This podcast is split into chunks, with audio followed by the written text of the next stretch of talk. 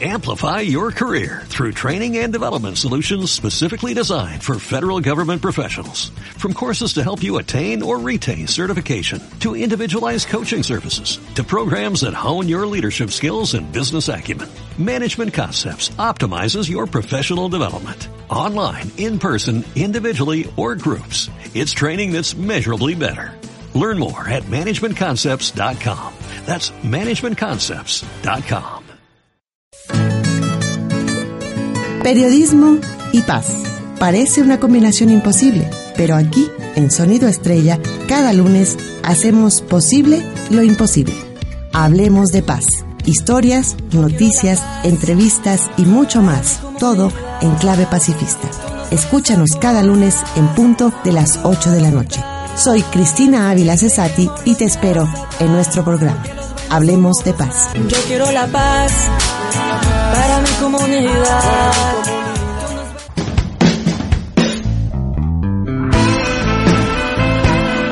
Para hacer las paces, primero, Hablemos de paz. hablemos de paz.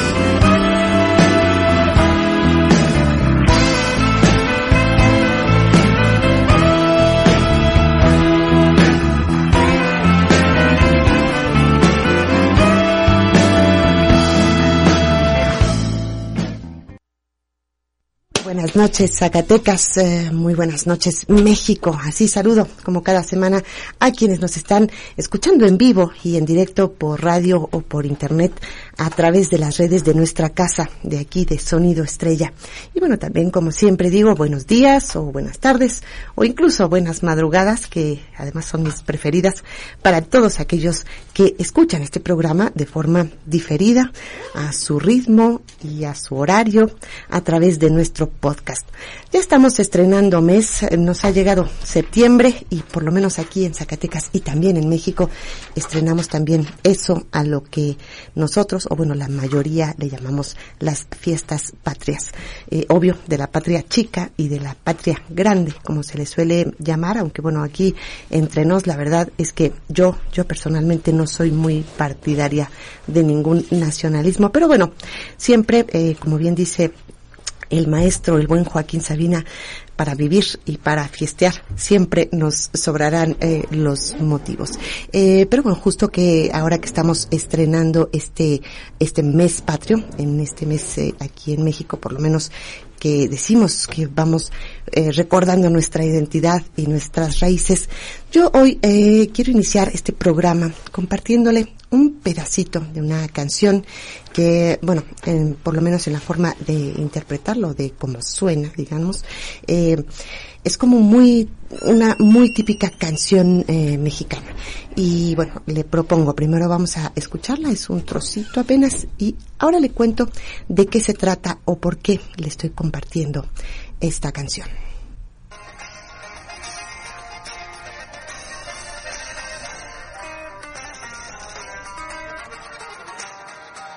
Hoy vamos a luchar por nuestro pueblo, pueblo valiente que me enorgullece. Soy un michoacano, ya me colgué el arma y hoy me he convertido en un comunitario.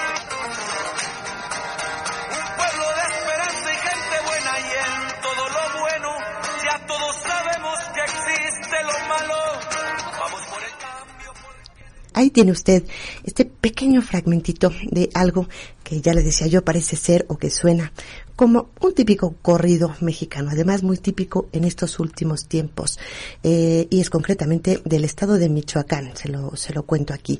Eh, este, esta melodía habla de armas, eh, habla de de revolución, habla de comunitarios y bueno, resulta que esta canción que le acabo de compartir eh, es parte de un video que se subió hace apenas un par de días, se subió a internet y esta melodía, esta música se puso como el fondo a un video, a unas imágenes, un video grabado a control remoto a través de, de un dron pues y se hizo eh, en el mismo momento en que varios cuerpos de jóvenes asesinados por el crimen organizado estaban literalmente regados en varios tramos de la carretera. Así de triste y así de fuerte comienzo esta noche porque creo que ese es el ejemplo de cómo una canción, digamos, que podría ser nacionalista hasta cierto punto popular y que habla, ya le digo, de armas, de muertos y también al mismo tiempo de reivindicación social, está mezclada junto con, con estas imágenes que se, y además se hizo de manera simultánea eh, para ilustrar o para acompañar una escena que en realidad no debería ser como se presentó, porque se presentó como si fuera un videoclip cualquiera. En realidad debería ser una escena terrorífica, eh, es una escena terrorífica y así debería ser tratada en términos mediáticos. Y cuando digo términos mediáticos me refiero tanto a las redes sociales, que fue donde originalmente se subió, eh, como también en los medios, en los medios formales de comunicación, que luego eh, tomaron estas imágenes, hicieron una nota y pues la difundieron, difundieron este video así como si nada.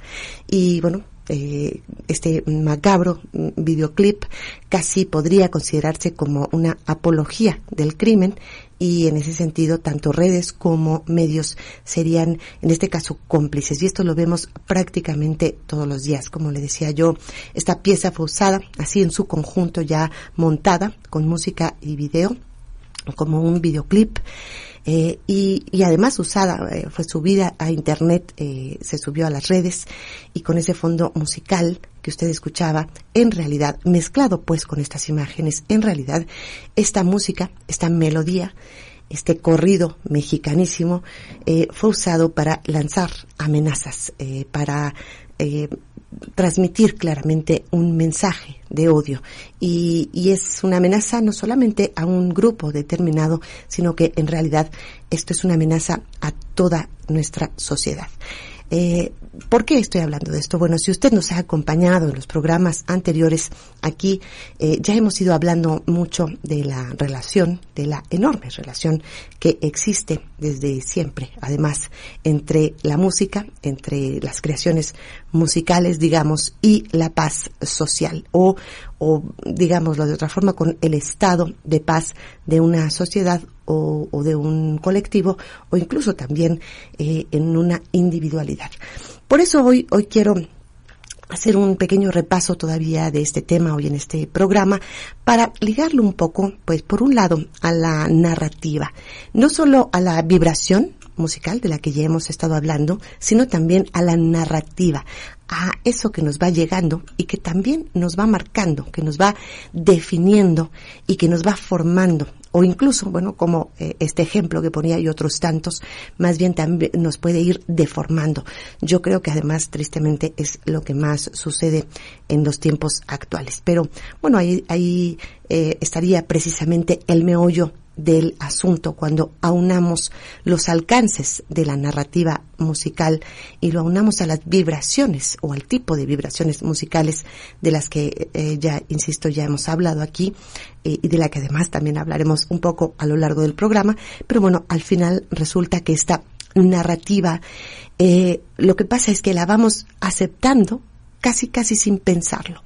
¿Y por qué? Bueno, porque la mayor parte del tiempo eh, esta narrativa musical o esta música eh, que estamos acostumbrados a escuchar nos llega a los sentidos.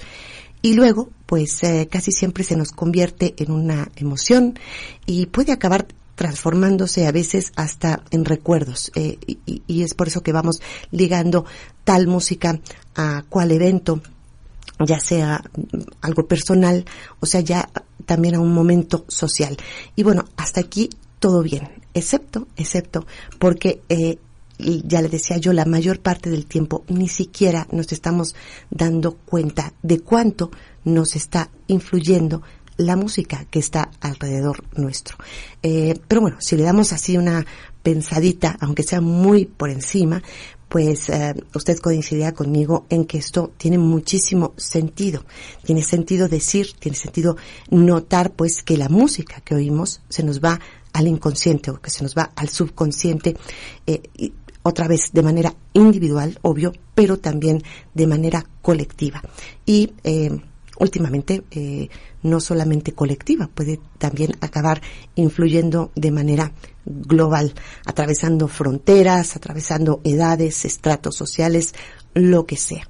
Eh, o, o bueno, porque usted creería que de pronto hay canciones o hay melodías que nos acaban resultando tan tan pegajosas, pero a todos, sin importar ya eh, de dónde somos o qué hacemos. Estas melodías acaban llegándonos y cuando acordamos estamos cantándolas, tarareándolas, bailándolas o con una letra que no podemos a veces, no sé si le ha pasado decir, no sé por qué la estoy cantando, pero no la puedo sacar de mi cabeza. Tú, tú eres el imán y yo soy el metal. Me voy acercando y voy armando el plan. Solo con pensarlo se acelera el pulso. Oh yeah, ya, ya me está gustando más de lo normal. Todos mis sentidos van pidiendo más. Esto hay que tomarlo sin ningún apuro. Despacito, respira tu cuello despacito. Deja que te diga cosas al oído. Bueno, pues ahí escuchaba usted uno de los últimos ejemplos de un éxito mundial de ese despacito de Luis Fonsi que fue, que sigue siendo pues de hecho una canción multicantada en todos lados y hasta en varios idiomas y con múltiples versiones que se le fueron adaptando.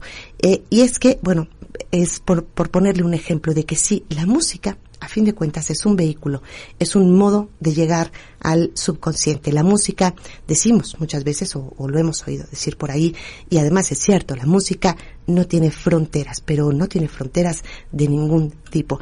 No solo eh, en, términos de naciones o de, o de territorio. Eh, a veces pensamos que tal o cual música define nuestra identidad o, define nuestra nacionalidad o decimos esa es música eh, típica mexicana o esa es música típica de tal lado. La verdad es que no hay ninguna música que sea totalmente pura. Y ahí sí, eh, con la música sí que aplica eh, lo que a veces no aplica tanto con los seres humanos, pero toda música en realidad es una mezcla de razas, es una mezcla de tiempos, es una mezcla de sonidos de aquí, de allá, y eso que, que se va convirtiendo en una riqueza social, eh, pues también se ha, ha podido ha podido ser posible o se ha podido dar debido a las migraciones, las migraciones humanas, claro, pero también eh, porque las migraciones han ido acompañándose de, de instrumentos, de, de, mezclas que van creando eh, nuevos ritmos, nuevos eh, sonidos. escuche, por ejemplo, lo que aquí nos va a contar el cantautor Jorge Drexler, el, es uruguayo, y él en algún momento descubrió cosas que no sabía sobre los orígenes de la milonga, de un ritmo que pues supuestamente es típicamente uruguayo. Vamos a ver qué nos dice y ahora comentamos. Les voy a contar la historia de una canción. Estaba yo en Madrid una noche del año 2002 con mi maestro y amigo Joaquín Sabina, cuando él me dijo que tenía algo para darme. Me dijo, Jorge, tengo unos versos con los que tú tienes que escribir una canción. Anota, anota.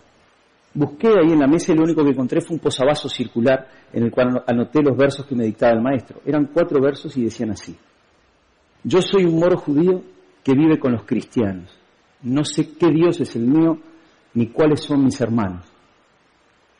Aquellos versos realmente me, me impactaron mucho. Le dije, qué lindos versos, Joaquín, son tuyos.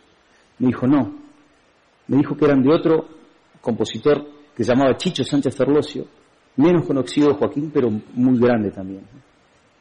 Entraban justo en algo que yo quería decir hace tiempo, los versos, y que no sabía muy bien cómo. Me estaba poniendo de pie como para irme a casa a escribir, cuando Joaquín me detiene y me dice, espera, espera, y me plantea el siguiente desafío. Me dice, escribe las estrofas para esa canción en décimas. Ahora yo este, en esa altura de mi vida todavía no tenía una idea muy clara de qué eran las décimas.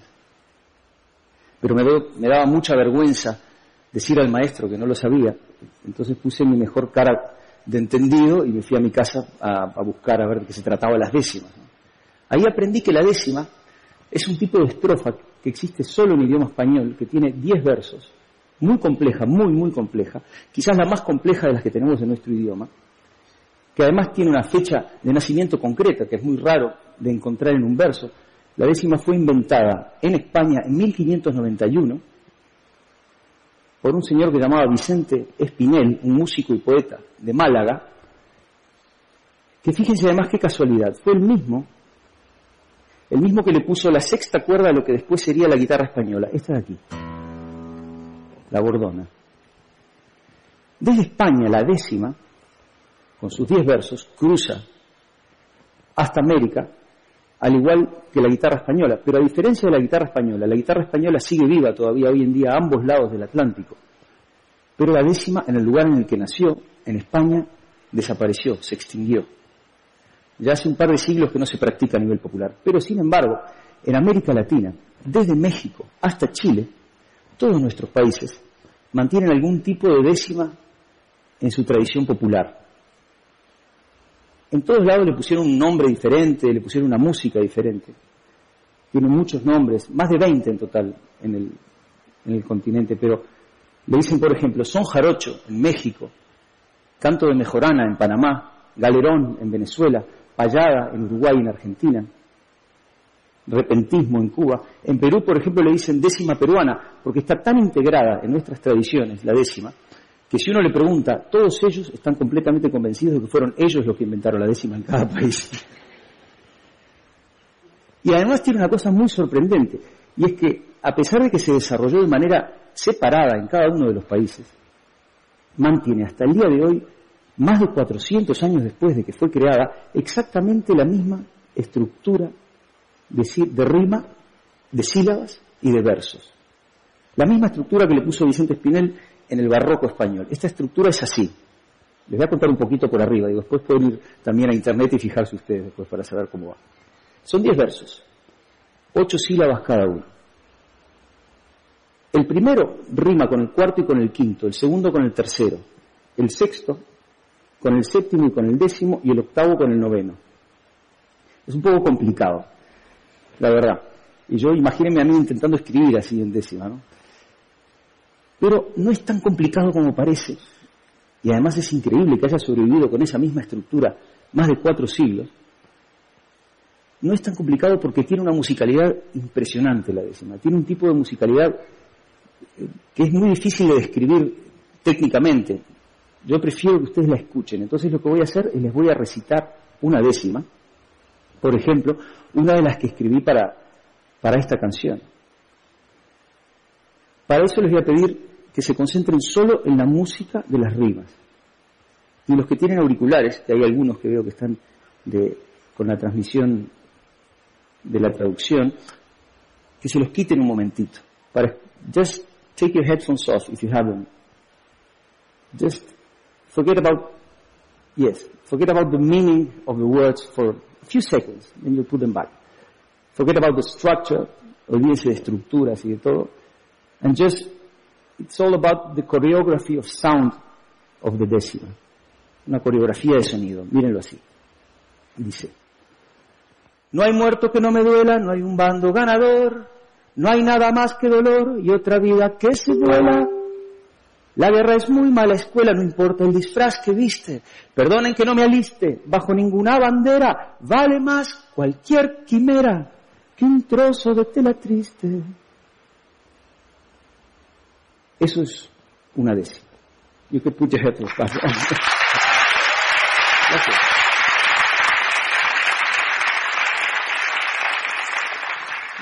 Yo también le aplaudiría a Vicente Espinel porque 426 años y sigue igualita en todos lados. Bueno, escribí tres como esas. Les acabo de mostrar la segunda, porque la primera estaba recién aprendiendo y, y la verdad que tiene algunos errores métricos, entonces no sirve para mostrar como ejemplo.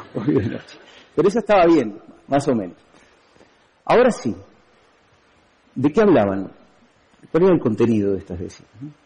Yo acababa de volver de dar un concierto en, Israel y, venía muy conmovido por un problema que me toca muy, muy de cerca, que es el conflicto israelí-palestino. Les explico, la familia de mi padre es judía, la familia de mi madre es cristiana no practicante, y yo me crié en una casa con un, donde las dos tradiciones convivían de manera más o menos armoniosa. No era raro ver a mi abuelo judío vestido de Papá Noel, por ejemplo, o a mi abuelo no judío en la sinagoga este, con su kippah en las fiestas de la familia, como poniendo la misma cara que entendía que ponía yo cuando me dijo Sabina que, tenía unos versos en décimas para mí. Este, para quien se crea, se cría en un entorno así, es particularmente doloroso ver la dificultad que tienen dos partes de un conflicto de ponerse uno momentáneamente en el sitio del otro. Entonces, sobre eso escribí. Entonces ya tenía la letra, tenía la forma, que era la décima, y el contenido. Pero entonces tenía que escribir la música. También los pongo en contexto. No hacía mucho yo me había ido a vivir desde Uruguay, de donde soy, a España, y estaba con la nostalgia muy a flor de piel, la verdad, como muchos de ustedes que están fuera de sus casas aquí. Y quería que mi canción fuera muy uruguaya, pero así como muy, el género más uruguayo, es decir, la milonga. Ahora, claro, yo había estado estudiando la historia de la décima y después de ver de que todo el mundo reclama la décima como propia, todo el mundo cree que la inventó, decía, me pregunté, ¿qué quiere decir que la milonga es uruguaya? Fíjense, la milonga tiene un patrón rítmico que nosotros los músicos le decimos 3, 3, 2. 1, 2, 3, 1, 2, 3, 1, 2. ¿no? 1, 2, 3, 1, 2, 3, 1, 2, 1, 2, 3, 1, 2. Y tiene un acento característico. Can, can, can, can, can, can, can, can, can, can, can, can. Pero este patrón rítmico característico viene desde África. Ya en el siglo IX se lo encuentra en los burdeles de Persia. En el XIII, en España. Desde donde cinco siglos después cruza América con los esclavos africanos. Mientras en los Balcanes se junta con una escala gitana.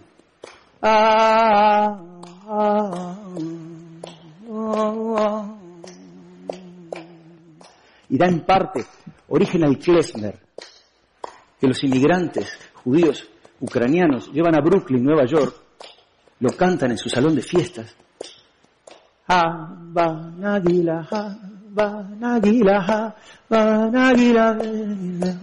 Y su vecino, un niño argentino de origen italiano llamado Astor Piazzolla, lo escucha, lo incorpora y transforma el tango de la segunda mitad del siglo XX con su 1, 2, 3, 1, 2, 3, 1, 2, 1, 2, 3, 1, 2, 3. Taran, tan, taran, tararán, tan, tan, tan, tan, tan, tan, tararán,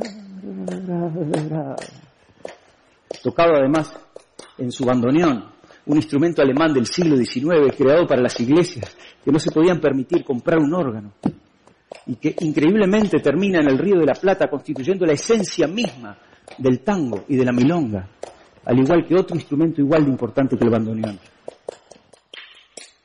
La guitarra española.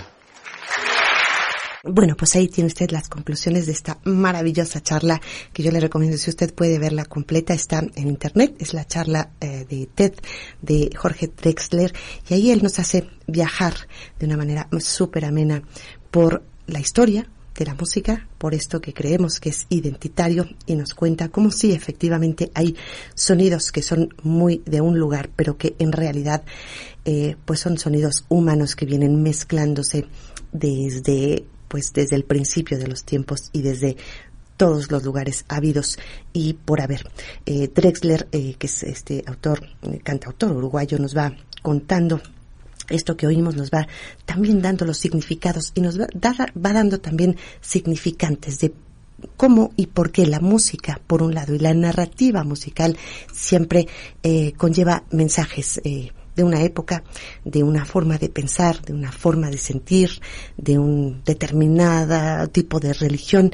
Pero bueno, a fin de cuentas, la música que es vibración, ya lo habíamos hablado, y a veces también es narrativa, puede servir eh, socialmente para herir, como escuchábamos en el ejemplo de este corrido mexicano que se liga a la muerte y al narcotráfico, pero también puede servir para sanar.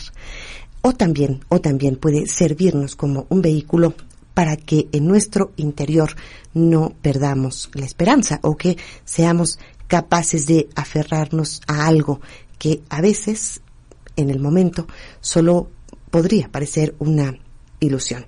Escuche usted, por ejemplo, lo que nos cuenta Pepe Molano. Eh, Pepe Molano es un eh, joven colombiano que era apenas un niño cuando la sociedad de ese país pensaba que la paz en Colombia era solamente un sueño imposible.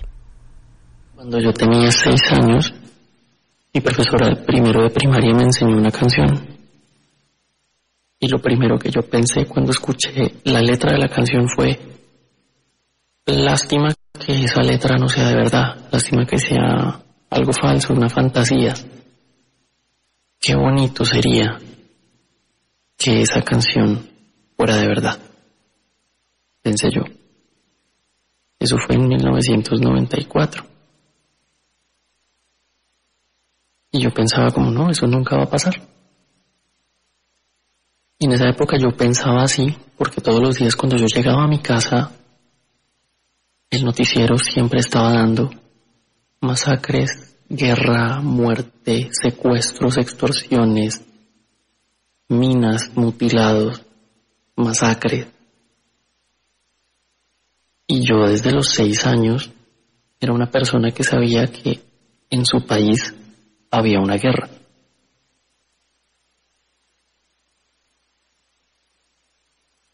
Y un par de años después llegué a imaginarme qué pasaría si algún día en televisión nacional apareciera alguien diciendo, oigan, se acabó la guerra. Y yo pensaba, no, va a ser una fiesta nacional, van a salir a la calle con banderas, a celebrar como si fuera fin de año, como si, como si Colombia se hubiera ganado el mundial. Y la cuestión es que hoy, 24 de agosto de 2016, alguien apareció en televisión diciendo, la guerra se acabó. En ese momento yo estaba con mi novia en un restaurante y estábamos viendo el evento en el celular de ella. A ella más que a nadie le interesaba ver este evento porque a ella la guerra en Colombia le quitó cosas de su vida, de su infancia. Pero en todo caso, en ese momento tan importante para nosotros, todos los televisores del lugar estaban dando fútbol. Y la gente en el restaurante y en el resto del lugar no les interesó. Nadie celebró, nadie salió a las calles, realmente no pasó nada. Pero yo en ese momento me acordé de la canción. Esa canción que me enseñó mi profesora 22 años atrás y se la canté a ella. Se la canté llorando. Y en ese momento me sentí el colombiano más afortunado y el ser humano más feliz y agradecido de estar presenciando ese momento en la historia. Porque fui testigo de lo que estaba pasando y me di cuenta de que la canción que me enseñó mi profesora, mi profesora Blanquita, se llama ella, ya no es una canción de fantasía para niños. Se acabó la guerra.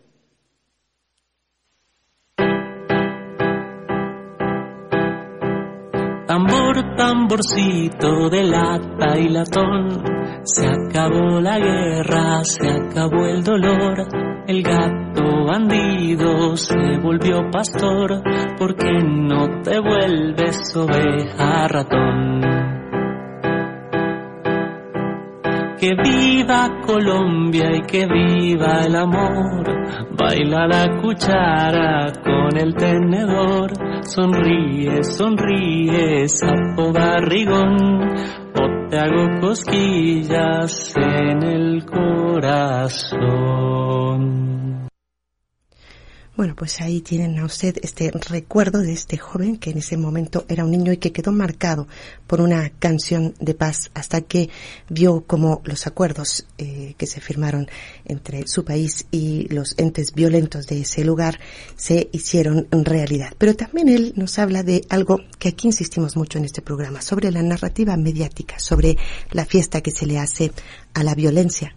Eh, la enorme promoción que se le hace a veces a la violencia en términos mediáticos y la poca promoción que se le hace a la paz también en los medios de comunicación. Y esto siempre va ligado.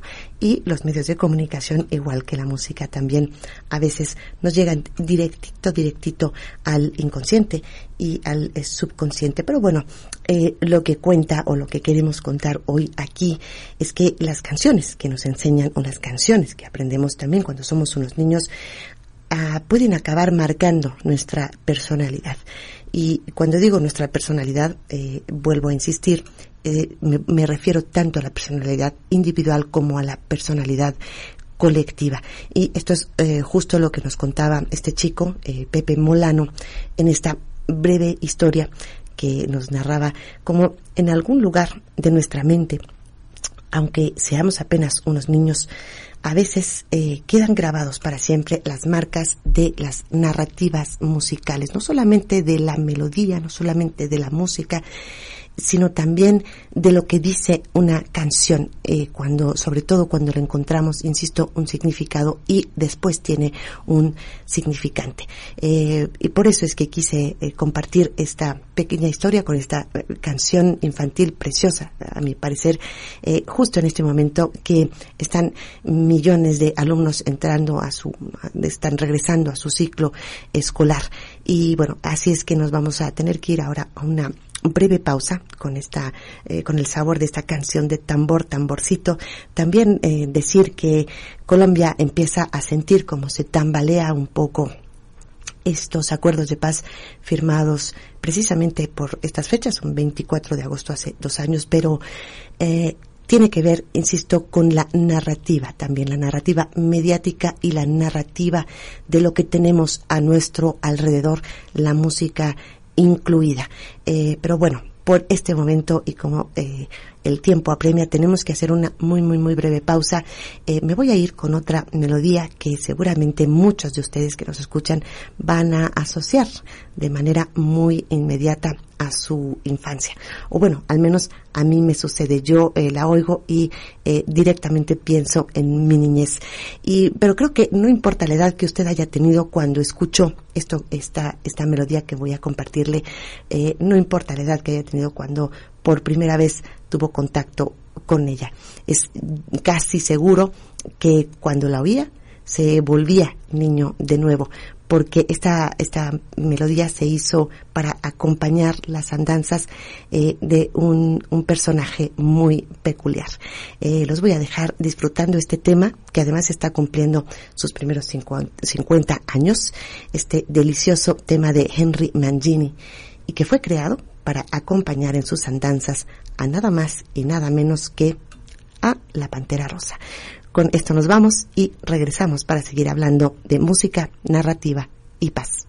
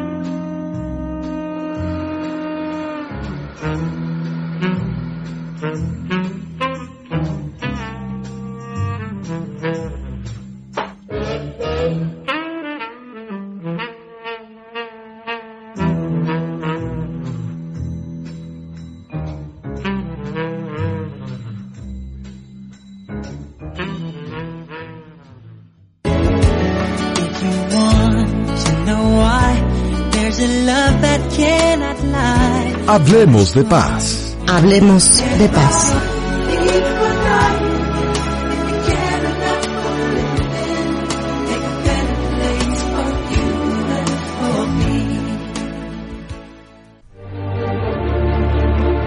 ¿Existe música en el universo? La armonía de las esferas, teoría elaborada por Pitágoras, ¿es cierta?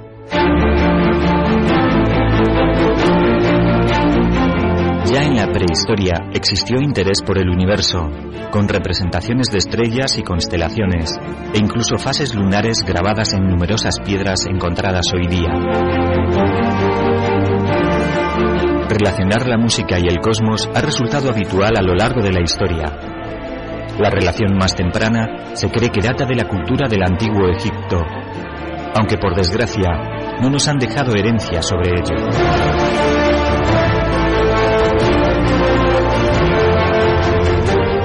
No será hasta Pitágoras cuando esta relación quede plasmada en su teoría música de las esferas.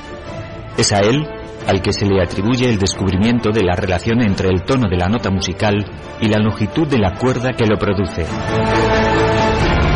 Para los pitagóricos, las distancias entre los planetas tenían las mismas proporciones que existían entre los sonidos de la escala musical. Es en este momento cuando nace la música de las esferas.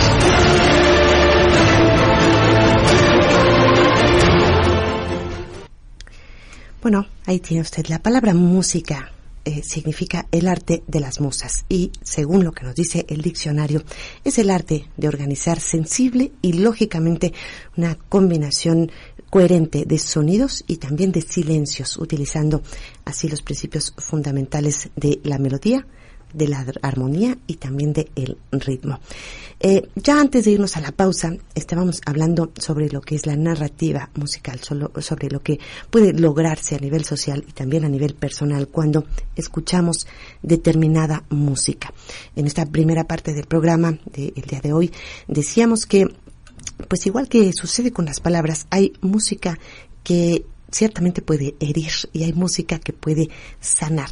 Pero aquí la diferencia eh, sería o estribaría quizá en que la mayor parte del tiempo con la música no tenemos tanto cuidado porque no lo razonamos tanto cuando la escuchamos. Por eso eh, iniciamos aquí esta segunda parte hablando de eso que se ha llamado como la música de las esferas.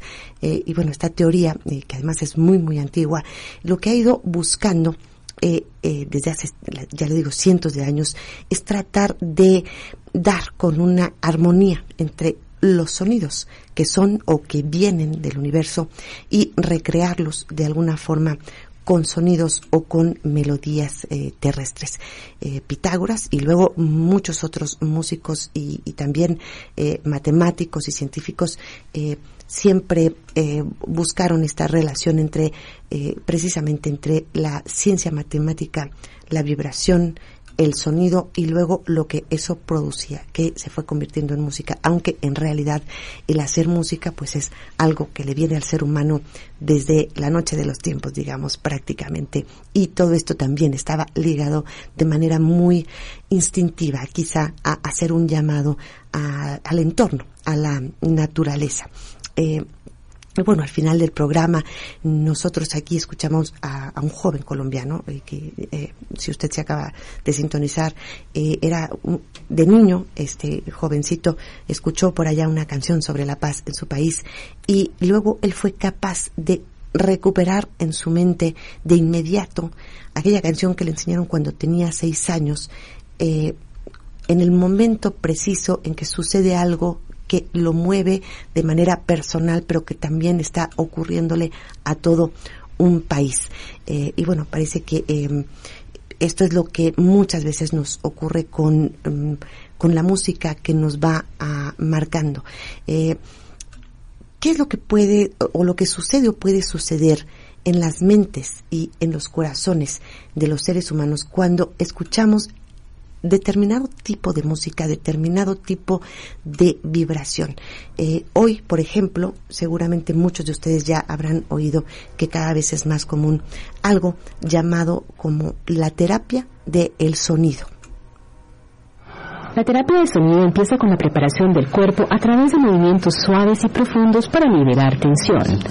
Luego la persona se concentra en la respiración y sonríe suavemente mientras pone en el corazón su intención o propósito. Lo que quiere, puede ser para apaciguar un conflicto interno o puede ser una intención mucho más positiva, más espiritual. Acostada en un ambiente agradable y cómodo, ella recibe del terapeuta un antifaz para iniciar la sesión de sonido.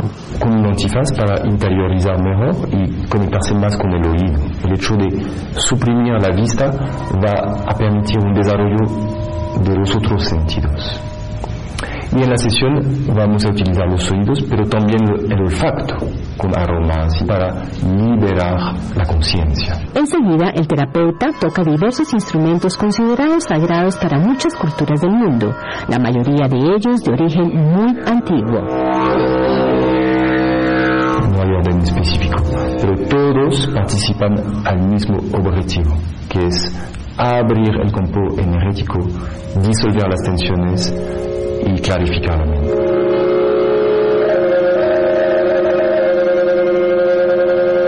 A lo largo de la sesión, la persona mantiene la conciencia de la respiración, vibraciones en su cuerpo, sensaciones, recuerdos e imágenes que puedan surgir. Incluyendo todas las imágenes, los recuerdos, las asociaciones que aparezcan. La invitación es que la, persona esté abierta a recibir todo lo que viene y a observar lo que se mueve. En ese momento privilegiado de baño sonoro, gente se da cuenta de sus patrones, de sus tensiones. Y es, ese mismo darse cuenta permite la liberación. Bueno, pues ahí tiene usted, eh, y a lo mejor eh, es muy probable que a estas alturas usted allá en casa se estará preguntando, bueno, ¿y qué tiene que ver esto con la paz social o con la paz mundial?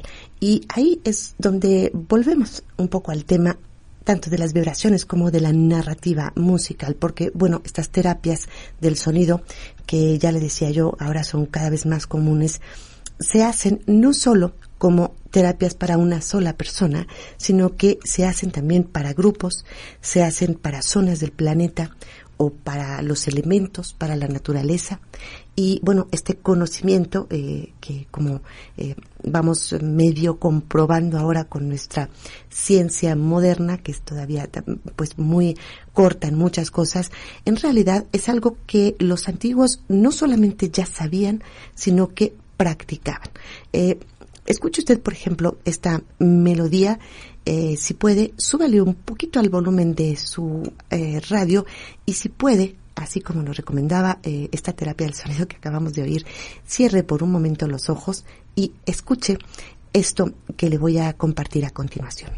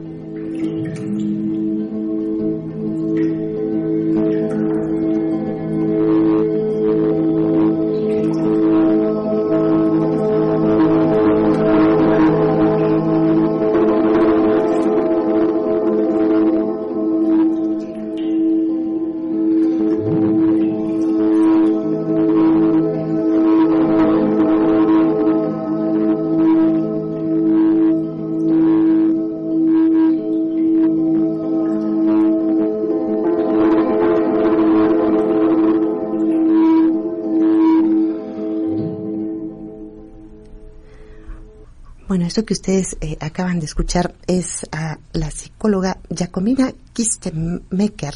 No sé si lo estoy pronunciando bien.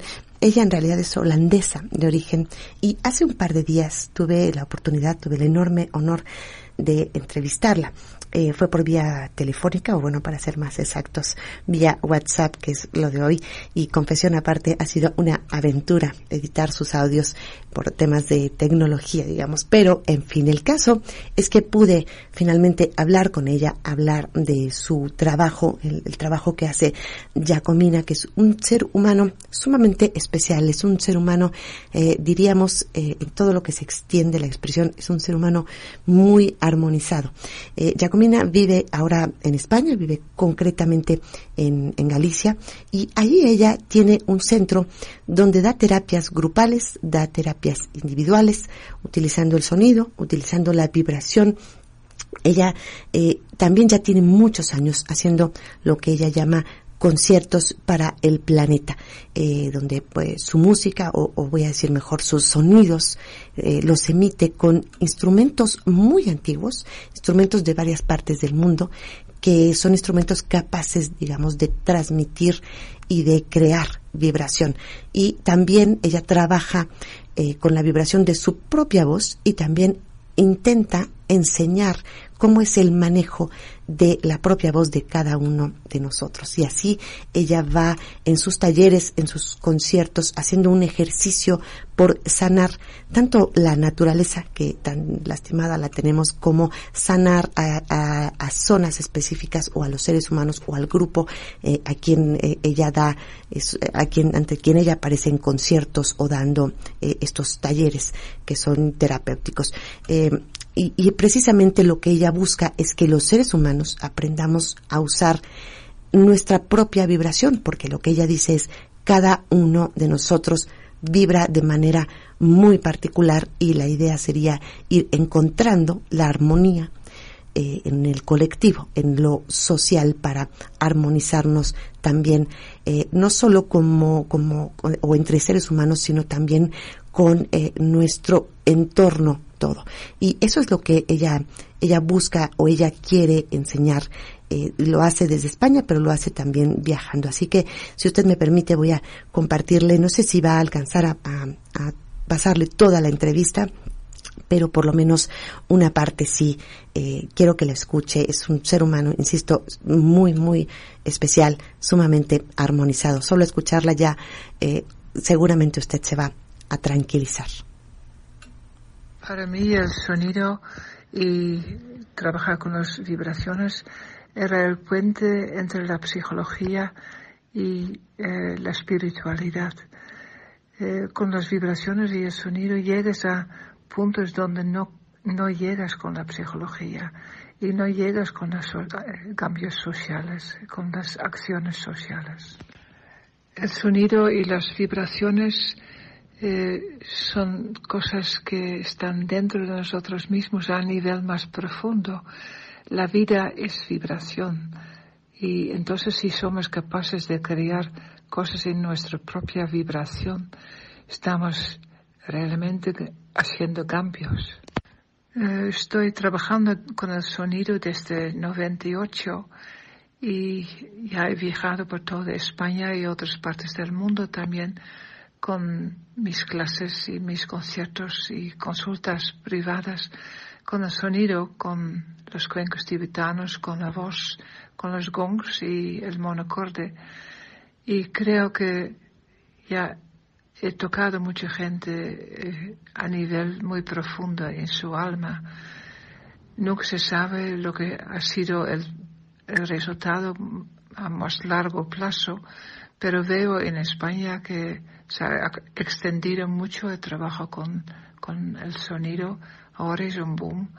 Y no voy a decir que es por, por mí solamente, pero seguramente ha contribuido a este movimiento aquí en España. Y no solamente este que hay más gente que trabaja con el sonido ahora, sino también muchas de estas personas, sobre todo si han trabajado conmigo, que están dando también conciertos por la paz o por la tierra. Y creo que es uno de los efectos de ya lo, que he hecho yo, eh, de transmitir, que ha sido eh, un movimiento por resonancia, por resonancia con la paz y que de tener esperanza, de tener esperanza a un mundo mejor y empezando con nosotros mismos. He trabajado mucho a nivel individual, pero también mucho con conciertos y con eh, formaciones eh, para gente individual y para profesionales con esta convicción, si somos capaces entre todos de trabajarnos a nivel vibracional, que estamos realmente contribuyendo a una paz duradera. En 2003 he empezado con mis conciertos por la paz y por, la, por el mar después de un desastre ecológico aquí cerca de mi casa. se había roto un petrolero aquí cerca y estaba contaminando toda la costa. Eh, para mí era crucial de no entrar en la, en la lucha y de denunciar que, quién había sido los malos, sino de trabajar para limpiar y de buscar soluciones. Una de mis soluciones y mi contribución era los conciertos por el mar, para cambiar la vibración del agua y de ayudar de recuperar de esta manera la vitalidad y la vida en el mar. La paz para mí es vibrar desde el amor y desde la cooperación y de, desde el entendimiento mutuamente, estar abierto para escuchar, estar abierto para resonar y para escuchar al otro. No es solamente pensar en ti, es compartir tu, tu corazón y tu paz con los demás. Creo que la paz siempre tiene que empezar dentro de ti y luego puedes radiarla a tu entorno, al mundo y a la tierra. Es un proceso activo de cada momento, es una actitud. Paz es un verbo, es un algo activo. Tienes que practicarla en cada momento, en cada pensamiento, en cada acto. Y lo que enseño son básicamente cosas eh, simples, son muy profundas y a la vez son simples, para que la gente lo puedan aplicar a sí mismo, y para que puedan tocar un cuenco en su casa, para que puedan tocar un cuenco tibetano a sus hijos o, o cantar, o cantar simplemente a su propio cuerpo, a nada más y a nadie más. Simplemente utilizando cosas que funcionen para ellos mismos y así ser más independiente de especialistas o lo que sea que dicen lo que tienes que hacer. Y enseño los principios básicos del trabajo con el sonido. Si entiendes cómo funciona, puedes aplicarle en cualquier situación. Y quiero también que la gente eh, en sus propias experiencias y sus propias percepciones, porque así le das una base eh, para poder trabajar independientemente de, mí. Eh, yo no quiero gente que me siguen y copian mi manera de trabajar. Yo quiero gente que, alumnos que ya piensan por sí mismos, sienten por sí mismos y son auténticos. Que no, no me sirve que, que siguen a mí con un método Yacomina. Además, no existe. Yo no quiero este tipo de, mensajes ni de técnicas. Bueno, pues eh, ya le decía yo, no pudimos, pero faltó muy, muy poquitito. Ahí tiene lo que ella enseña para que cada uno, lo hemos dicho aquí en nuestros programas, cada uno vaya encontrando su propia paz y eso es lo que se puede irradiar y tiene que ver con música y tiene que ver también con eh, sonido. Eh, se llegó el momento de que nos vayamos despidiendo, eh, pero bueno, sí era importante que escuchara a Jacomina. Hay muchísima gente que está haciendo este trabajo ahora y es un trabajo además que cada uno podríamos hacer simplemente con ser conscientes de que la música que estamos escuchando, que las letras que estamos cantando tienen una vibración, emiten una vibración que entra dentro de nosotros y después nosotros también probablemente es lo que irradiamos al mundo. Me voy a ir justamente con una de estas interpretaciones de esta de una de estas músicas que ayudan a vibracionalmente y musicalmente ayudan a que nos, digamos, nos sintamos más en armonía con la propia eh, vibración personal que cada uno tenemos. No me quiero despedir, no sin antes anunciarle que el próximo lunes, eh, Hablemos de Paz, comienza una etapa eh, especial, una etapa diferente, una etapa donde también queremos integrar más temas eminentemente zacatecanos y lo vamos a hacer con un abriendo con broche de oro. Nos, ah, nos ha concedido una entrevista el señor gobernador Alejandro Tello que estará con nosotros la próxima semana en ocho días. Aquí puede usted sintonizarnos para que hablemos con el gobernador de Zacatecas, hablemos de paz. Nos vamos, regreso en una semana. Yo soy Cristina Ávila y esto fue una emisión más de Hablemos de Paz. Radiar paz. No puedes crear la paz fuera de ti.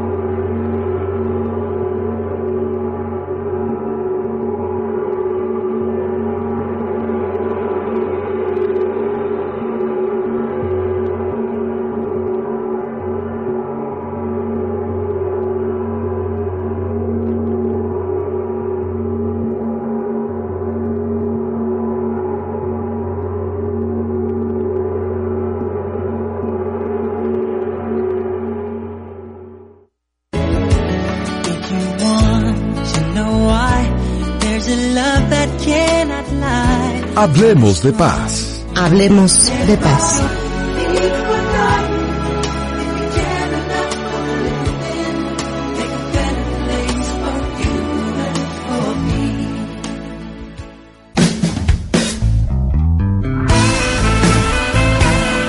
Para hacer las paces, primero, Hablemos de paz. hablemos de paz.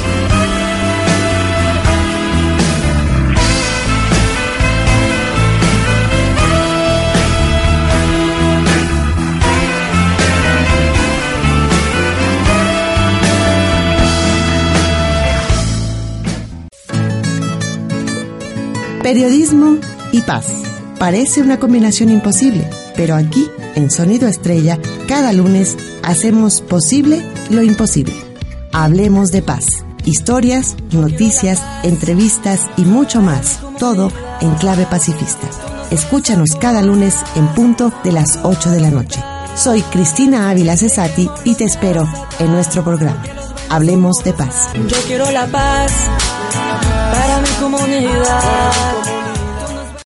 Amplify your career through training and development solutions specifically designed for federal government professionals. From courses to help you attain or retain certification, to individualized coaching services, to programs that hone your leadership skills and business acumen, Management Concepts optimizes your professional development. Online, in person, individually, or groups. It's training that's measurably better. Learn more at managementconcepts.com. That's managementconcepts.com.